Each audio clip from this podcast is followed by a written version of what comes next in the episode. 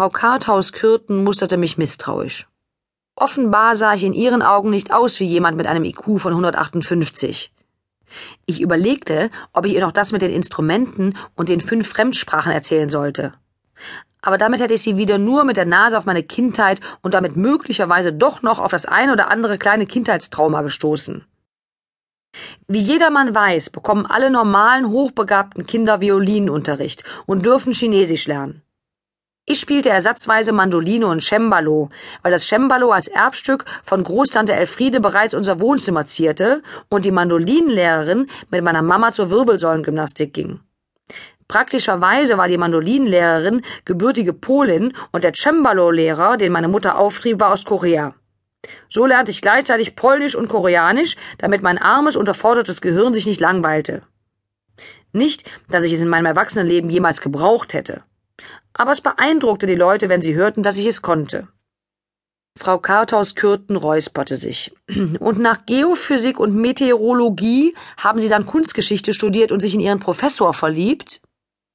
Es heißt Meteorologie. Und nein, danach habe ich mit Jura angefangen. Dabei habe ich Leo kennengelernt, meinen ersten richtigen Freund.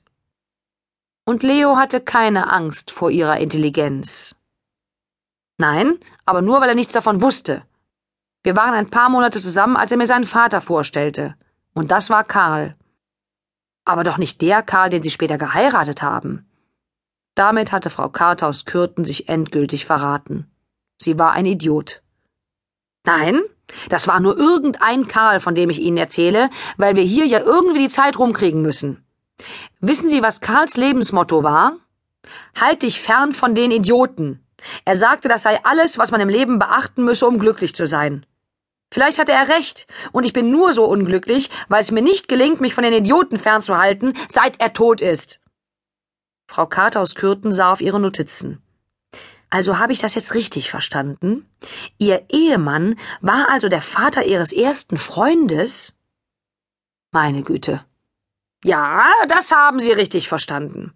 Ich habe mit Leo Schluss gemacht und bin mit Karl nach Madrid gezogen. Er hatte dort gerade eine Stelle angeboten bekommen. Ein Jahr später haben wir geheiratet.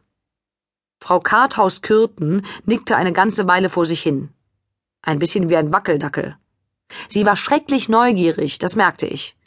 Zweimal setzte sie an, mich zu fragen, was sie wirklich interessierte, aber beide Male brachte sie ihren Satz nicht zu Ende.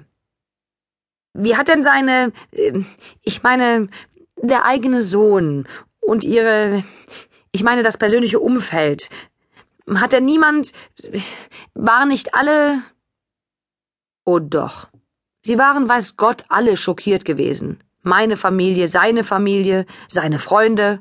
Es hatte ein furchtbarer Aufruhr geherrscht. Am schlimmsten hat es natürlich den armen Leo getroffen. Er hatte ohnehin immer ein sehr angespanntes Verhältnis zu seinem Vater gehabt. Ich tat aber so, als verstünde ich nicht, was Frau Katos Kürten wirklich wissen wollte. Karl hat neben seiner Dozententätigkeit als Kunstsachverständiger für Museen, Galerien und Auktionshäuser gearbeitet. Wir haben zwei Jahre in Madrid gelebt, danach sind wir nach Zürich gezogen und von dort nach London, wo Karl gestorben ist. Ich machte eine kleine Pause und sah auf die Wanduhr. Vor genau vier Wochen, drei Tagen, 23 Stunden und 14 Minuten.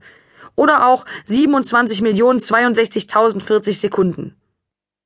Frau Karthaus Kürten sah mich mit zusammengekniffenen Augen an und nickte dann, als ob sie es selber im Kopf nachgerechnet hätte. Natürlich konnte sie mich nicht täuschen. Sie hatte ja schon die Differenz zwischen 53 und 26 nicht ausrechnen können. Dann aber überraschte sie mich. Erzählen Sie mir von Ihrem letzten gemeinsamen Tag. Der letzte gemeinsame Tag, die letzte Berührung, der letzte Kuss, der letzte Blick, die letzten Worte. Die Tränen kamen aus meinen Augen geschossen, ehe ich etwas dagegen unternehmen konnte. Frau Kater aus Kürten reichte mir die Box mit den Taschentüchern.